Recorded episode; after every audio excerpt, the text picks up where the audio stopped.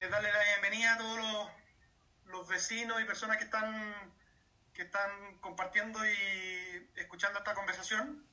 Eh, bueno, yo soy el concejal Manuel Covarrubia, concejal de la Comuna de la Reina. Eh, y, por el otro lado tenemos a la Elisa Covarrubia, que es mi hermana, que es psicóloga eh, clínica infanto-juvenil. el día lunes la Elisa hizo una clase abierta en, en, la tercera, que lo han visto más de 800.000 personas, muchísima gente, hay mucho interés por este tema de la ansiedad en, en en la cuarentena que estamos guardando aquí, eh, en, bueno, en muchas partes de Chile, pero sobre todo en la región metropolitana. Eh, y la Lisa da varios tips muy interesantes de cómo enfrentar esta situación, así que la idea es poder eh, hacerle una pequeña entrevista a la Elisa y, y, las inquietudes de los vecinos, las personas que nos están escuchando, ojalá nos pueden escribir por el Facebook o el Instagram y, y nosotros vamos a tratar de, de, ir, bueno, la Elisa va a tratar de, de ir contestando sus su dudas. Así que eso, bienvenida Elisa, muchas gracias por aceptar la invitación. Eh, y quería partir eh, preguntándote un poco qué es la ansiedad. Eh, a mí como que la ansiedad se me, se me mezcla un poco con, con, el estrés. No sé si es exactamente lo mismo, si hay alguna diferencia. que nos puedas contar un poco, partir por, por qué, qué es la ansiedad. Espérate, dicen que se escucha un poco desfasado por el Instagram. ¿Ahí se escucha mejor? Eh, bueno, voy a partir igual nomás hablando y si es que se escucha muy mal me, me avisan. Eh, bueno, hola a todos, muchas gracias por la invitación, Panelo. Y bueno, la ansiedad y el estrés muchas veces suelen ser bastante similares. Eh, para mí la ansiedad la, es diferente que el estrés en el sentido de que el estrés a veces se orienta más al adulto, a veces un poquito más en el trabajo, a las cargas como laborales, eh, a la exigencia un poco más de un externo. En cambio, la ansiedad es algo un poco más, es una emoción eh, que se produce cuando hay, un, hay algo en el ambiente externo que te produce a ti cierta alerta. ¿Ya? Por eso la ansiedad es algo adaptativo. Eh, la ansiedad es necesaria sentirla y sobre todo ahora, por ejemplo, en una pandemia es importante poder eh, decir que la ansiedad es normal que la gente la sienta y muchas veces va a pasar que los niños también la van a sentir y ustedes no se van a dar cuenta, ¿ya? Eh, acá igual estoy un poco distraída porque dicen que se escucha mal. Chuta. A ver, pero... Eh, puede, haber mucho eco por el tema de, lo, de los audífonos. Espera, déjame tratar de, de arreglar el... Por el tema del, del eco. Bueno, esto, no hay forma de planificarlo previamente porque la única forma es hacer, hacerlo en vivo, entonces ahí aparecen las dificultades técnicas. Pero ahí, ahí quizás se escucha mejor.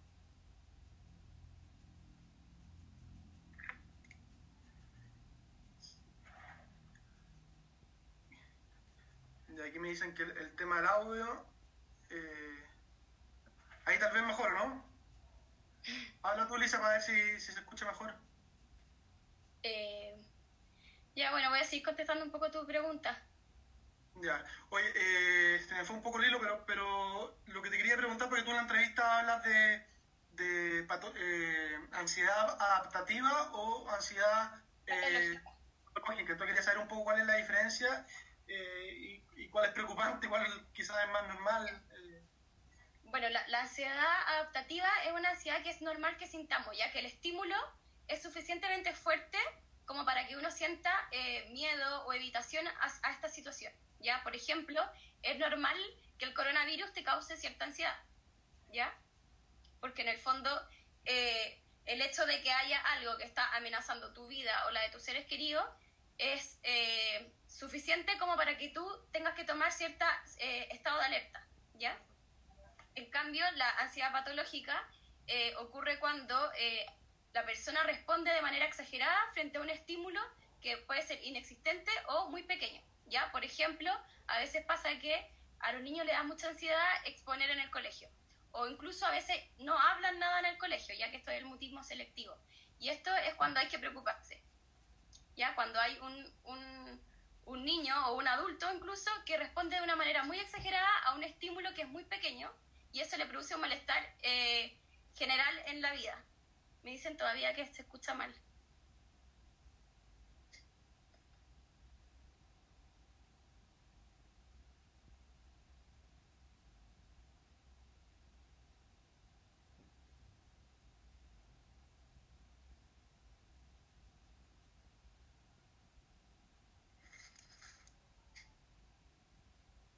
Esperar que se arregle un poco el audio.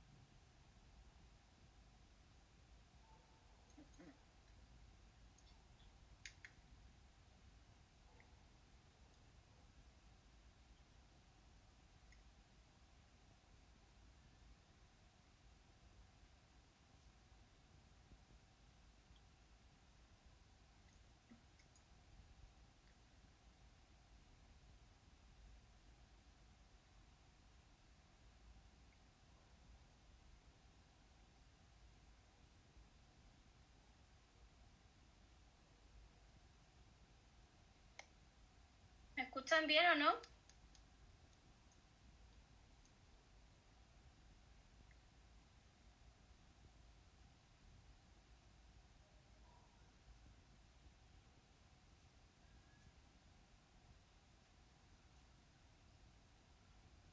Vamos a esperar que se arregle un poco más el audio.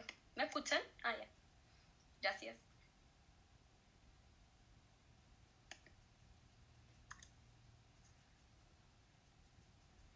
Vamos a ver si puede volver el entrevistador.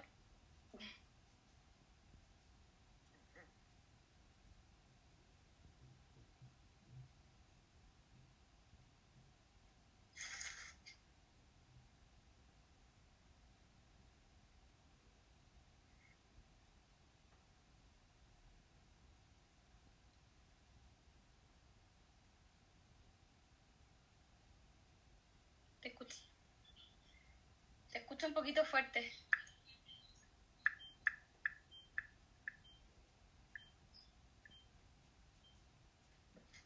Yo creo que está bien o no. Diga. ya. Partamos un poco de nuevo, ¿no?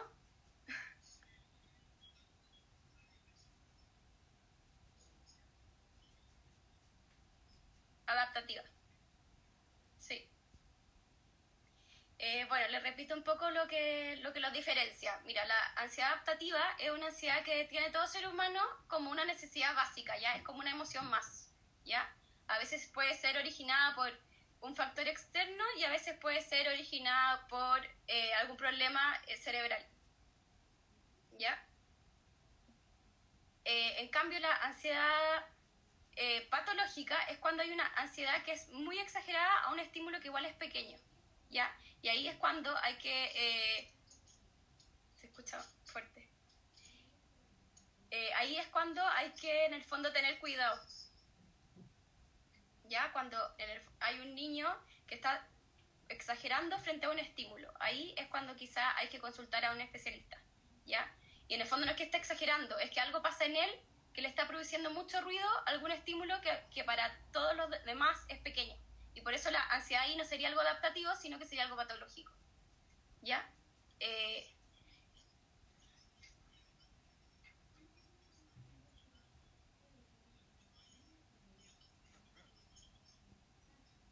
ya. Bueno, de partida, para prevenir la ansiedad, la ansiedad patológica me refiero, o la ansiedad a veces un poco excesiva, eh, es importante que los papás no sobreexijan a sus hijos, o sea, ser capaces de poder valorar al hijo por lo que es y no por lo que hace. Eso es muy importante porque hay muchos niños que tienen ansiedad cuando los papás le piden mucho rendimiento académico o le piden, no sé, pues que, que no pelee con el hermano. Cuando, te piden que hagas muchas cosas, el niño muchas veces suele tener ansiedad. Y también cuando los padres son muy eh, exagerados con que le puede pasar algo al hijo, o sea, como que lo sobreprotegen mucho, también puede ocurrir que la persona eh, empiece a sentir ansiedad. O sea, sobre todo los niños ocurre que entre el colegio lo, los puede exigir mucho, en la casa los pueden exigir mucho o los pueden sobreproteger, eh, eso produce que el niño pueda tener más grado de ansiedad. Y a veces también el niño puede tener ansiedad por factores biológicos o personales. Pero así, ¿cómo podemos prevenirlas como adultos? Es exigiéndoles menos, eh, aceptándolos como son, eh, siendo capaces de leer un poco sus emociones. Ya, o sea, si es que tú ves que un hijo le, lo está pasando mal porque le está yendo mal en el colegio o tiene malas relaciones con los compañeros, ser capaces de contenerlo y no de eh, exigirle. Ya que a veces suena como muy obvio, pero a veces sin darnos cuenta le exigimos mucho a los hijos. O sea, cuando lo llevan del colegio es como, ¿cómo te fue? En vez de, ¿cómo está ahí? Eh, ¿Cómo lo pasaste? Como ese tipo de cosas es muy importante.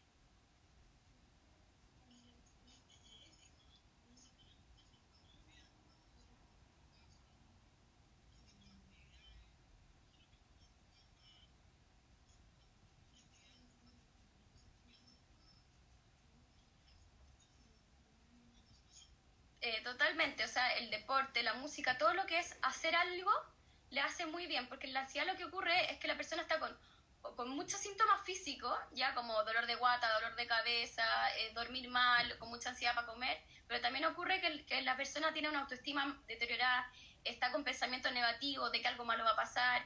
Entonces es importante poder lograr que cuando uno está ansioso, sea adulto o niño, que uno use como la mente en otra cosa, que se conecte con el momento, ¿cachai? Como no estar todo el tiempo pensando en lo que tiene que hacer a futuro o en lo que tiene que rendir, sino que estar pensando en eh, simplemente hacer algo. Entonces, hacer yoga, hacer deporte, cocinar, eh, leer, eh, por ejemplo, todas las manualidades.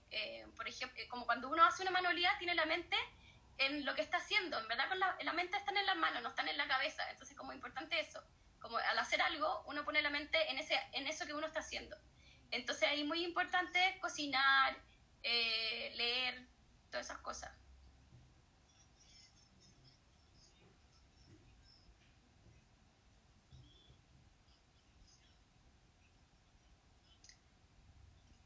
O sea, el, el, ansioso va a buscar tener una rutina y querer tener todo controlado porque va a querer siempre saber lo que va a pasar, porque eh, da mucha ansiedad no saber lo que va a pasar. Y, por ejemplo, por eso yo decía que ahora la ansiedad igual es algo adaptativo, porque, por ejemplo, todos estamos ansiosos sobre qué es lo que va a pasar. Nadie sabe eh, en qué vamos a estar en dos meses más. Entonces, sí, un ansioso va a querer que le den una rutina clara, pero yo creo que para trabajar la ansiedad es mejor, más que tener una rutina demasiado clara, es como poder lograr que la persona suelte, ¿cachai? Que la gente lo que el niño que, que tiene ansiedad pueda eh, relajarse y disfrutar el momento, más que tener un, un, itinerario súper claro de lo que va a hacer. Es más importante, para mi gusto, el, el hacer que la persona logre soltar. Entonces, que, no, que esa necesidad de control del niño o del adulto eh, la pueda soltar. Y para soltar eso uno tiene que poner la mente en otra cosa. Podría ser mediante el juego, mediante la creación de cosas, incluso ver una película. Eh, todo ese tipo de cosas de hacer algo sirve.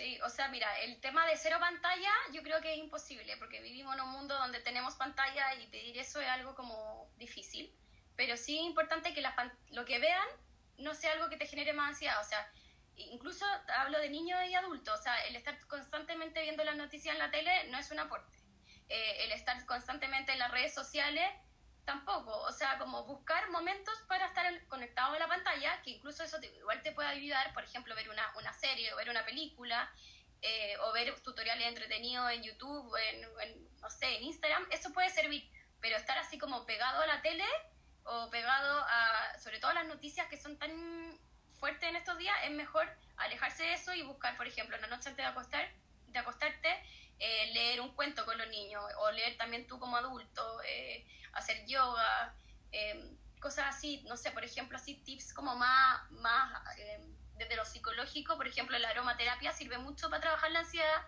antes de dormir, entonces te puedes echar, no sé, un poquito de, de lavanda, comprar una, una, unos aceites de lavanda y eso sirve para, antes de acostarte, bajar el nivel de ansiedad, poder dormir mejor. Pero así como antes de, antes de acostarte, pues sí, no, existen velitas como con aromática o aceites, eh, difusores, hay harto. Entonces, son cosas naturales que pueden servir tanto para los niños como los adultos y eh, va como un paso antes de medicarse, porque obviamente que uno no quiere tener que medicarse para la ansiedad, pero eh, podéis evitarlo usando a veces aromaterapia que, que te ayuda harto. O, tomarte un tecito, buscar como cosas que te, que, te relajen. Acá es muy importante también el autocuidado en estos días, como la ansiedad, probablemente yo creo que todos la hemos sentido en algún momento estos días, entonces ahí es importante... Eh, usar momentos de autocuidado, haciendo hobby, las manualidades que te decía antes, eh, buscar, por ejemplo, lo que te decía yo de la aromaterapia, ya que en Instagram también hay mucha gente que vende aroma, como aceititos de aromaterapia.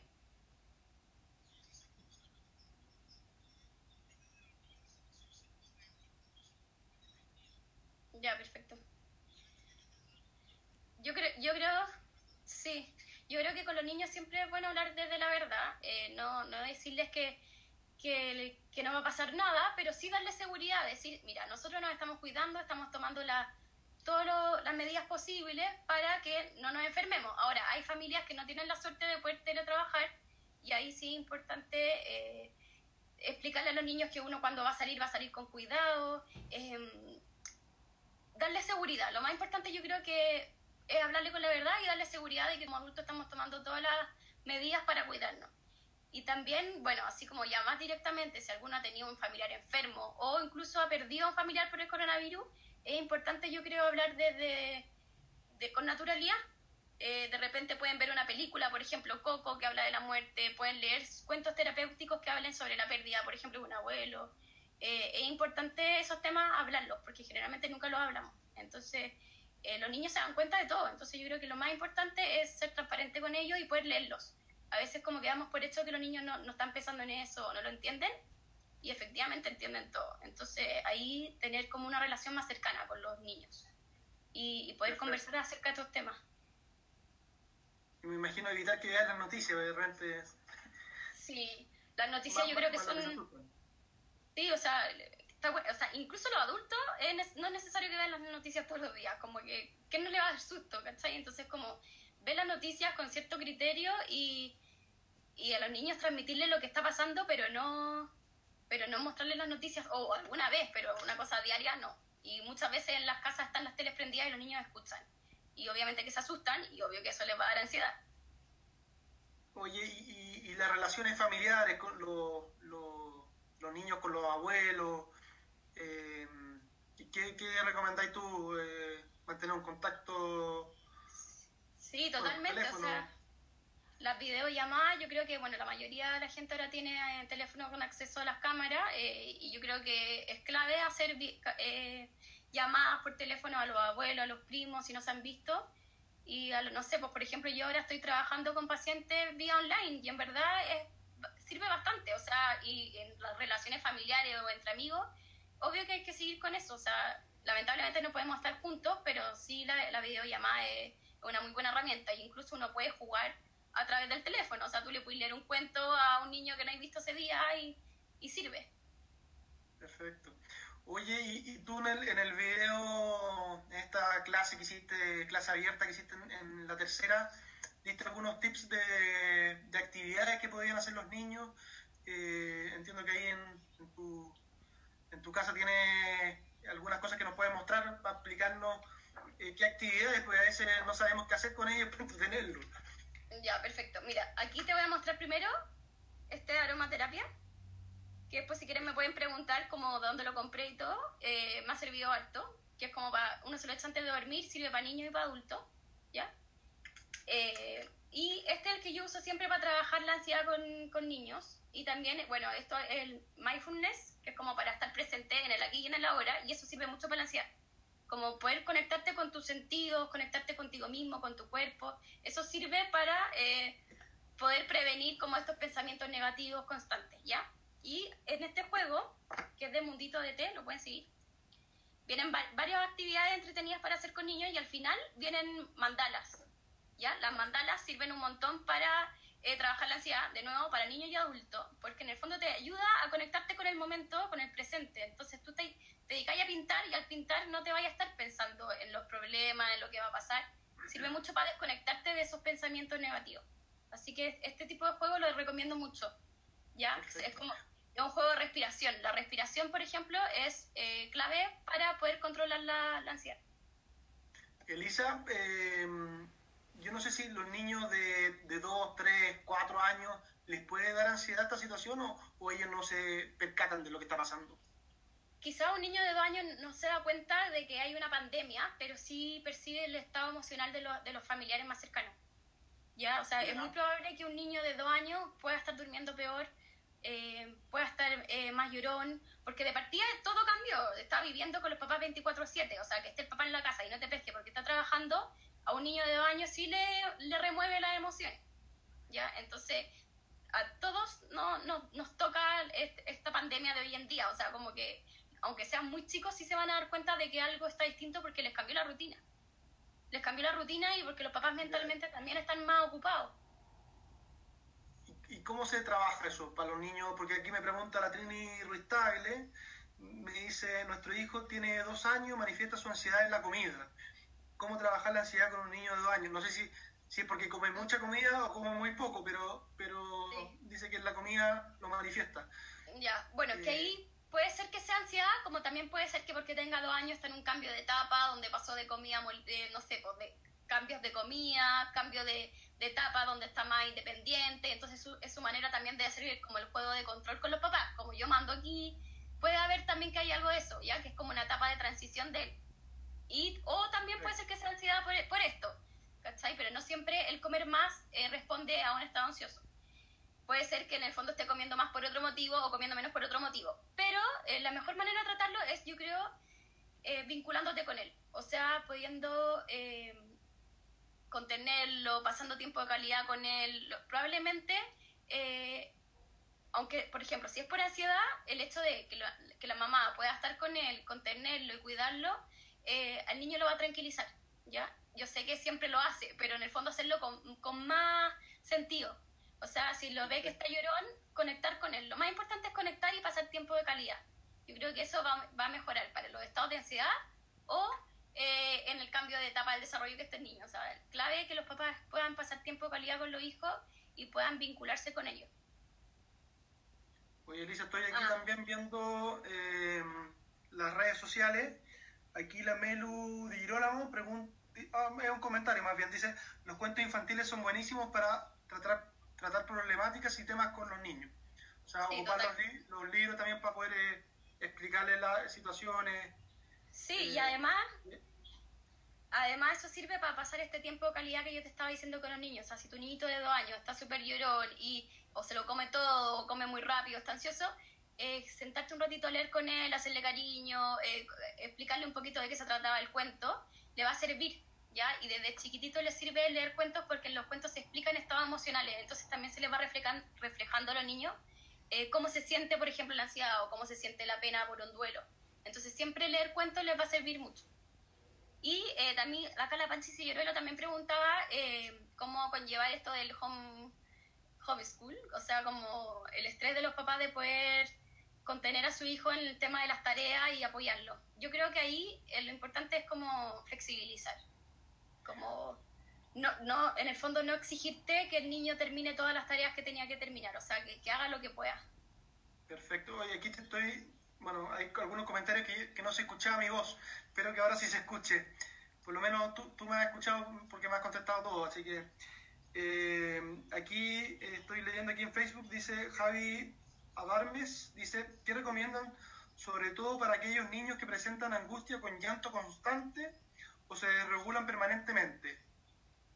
Pucha, yo creo que ahí si el niño está con desregulación constante es porque lo está pasando mal. Yo creo que ahí es importante eh, pensar en tener una consulta con un psicólogo, ¿ya? Porque si en verdad está llorando todos los días, si en verdad está siempre con angustia, es por algo. Y, y en el fondo a veces puedes tener pocas sesiones y te pueden enseñar un par de, de tips de cómo conectar con el niño, tipos de juego y te puede servir. ¿ya? Yo creo que no hay que tenerle miedo a consultar. ¿ya? Siempre van a ver, se pueden hacer rebajas, eh, hay modos como para que todos puedan consultar con un psicólogo. Y yo creo que si un niño tiene mucha angustia, es importante consultar y uno como papá mantener, primero, mantener uno la calma. Mientras uno tenga la calma, eh, eso se le va a transmitir a los niños. Entonces, lo más importante es el manejo emocional de uno y después ayudar al niño a manejar sus emociones. Perfecto. Aquí la Roxana Baeza eh, pregunta cómo ayudar e incentivar a los niños de más de 8 años a expresar sus emociones y no explotar eh, con todo, dice. Ya. Bueno, ahí es súper importante el tema de la educación emocional, que de a poquito se está integrando en los colegios.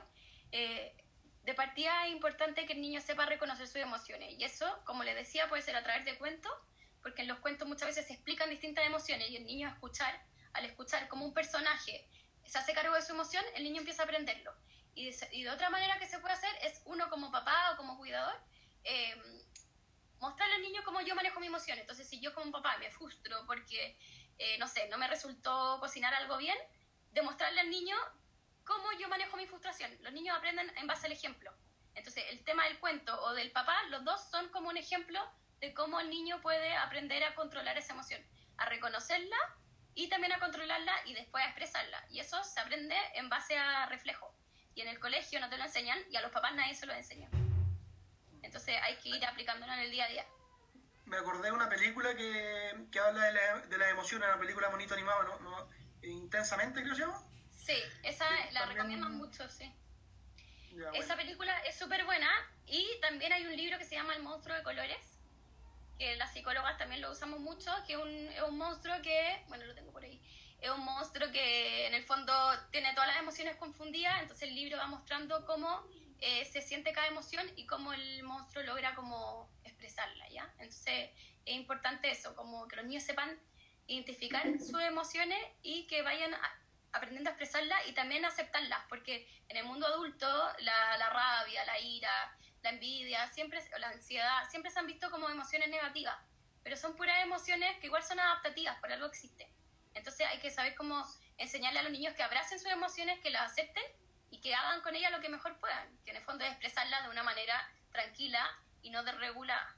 Y lo otro...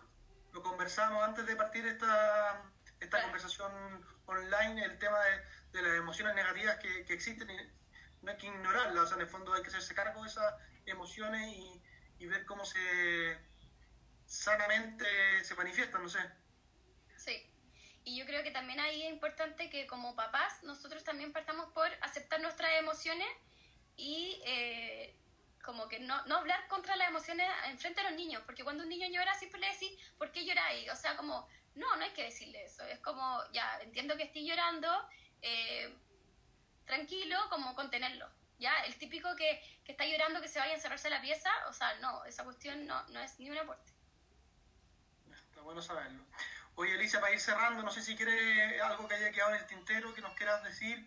Eh, de todas maneras, eh, nos podemos seguir comunicando a través del chat del Facebook. Si, si quedan algunas dudas, me imagino que puedes contestar algunas cosas y, y hacer alguna sugerencia a, a, los vecinos de, de, la reina y a los que, si hayan participado. Si si sale alguna otra pregunta, la puedo responder y y si no, bueno, eh, voy a seguir subiendo igual respecto a este tema porque yo creo que es muy importante, sobre todo como la educación emocional hacia los adultos, porque como nadie nos educó emocionalmente, es difícil poder contener a los niños, como que no son herramientas que a veces no tenemos.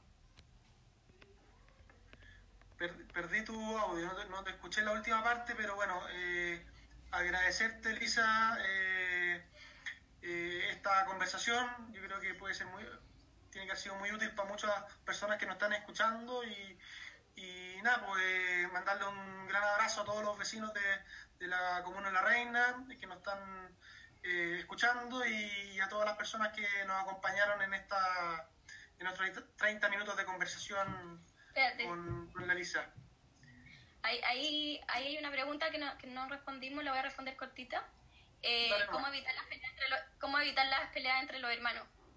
ahí yo creo que es importante eh, lo mismo como adulto poder mediar, o sea, poder darle su espacio a cada uno, porque a veces estas peleas muchas veces son por rivalidad entre los hermanos, de, entre, de celos, de, de tonteras, de, de, no poder manejar sus emociones en cosas específicas.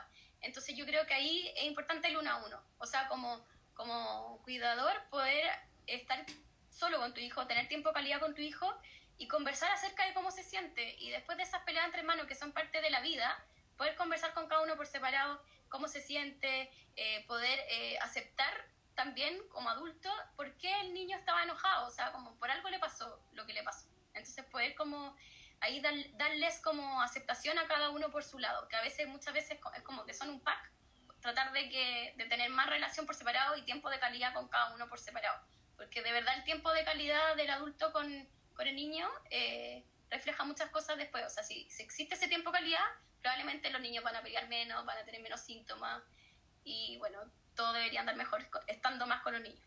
Así que ese es mi mensaje final. Muchas gracias, Elisa. Eh, aprovecho de, de, comentarles para los que no vieron la entrevista o la clase en, la, en que está la tercera, eh, yo la compartí en mis redes sociales, la Lisa también la compartió en su, en su Instagram, ¿entiendo? Sí. ¿O todavía no? Sí, sí, sí, la compartí. Perfecto, para que la puedan ver, porque ahí profundiza bastante en todos estos temas y, y está bien interesante. Así que eso, eh, muy buenas noches y muchas gracias por la audiencia. Chao, gracias. Chao.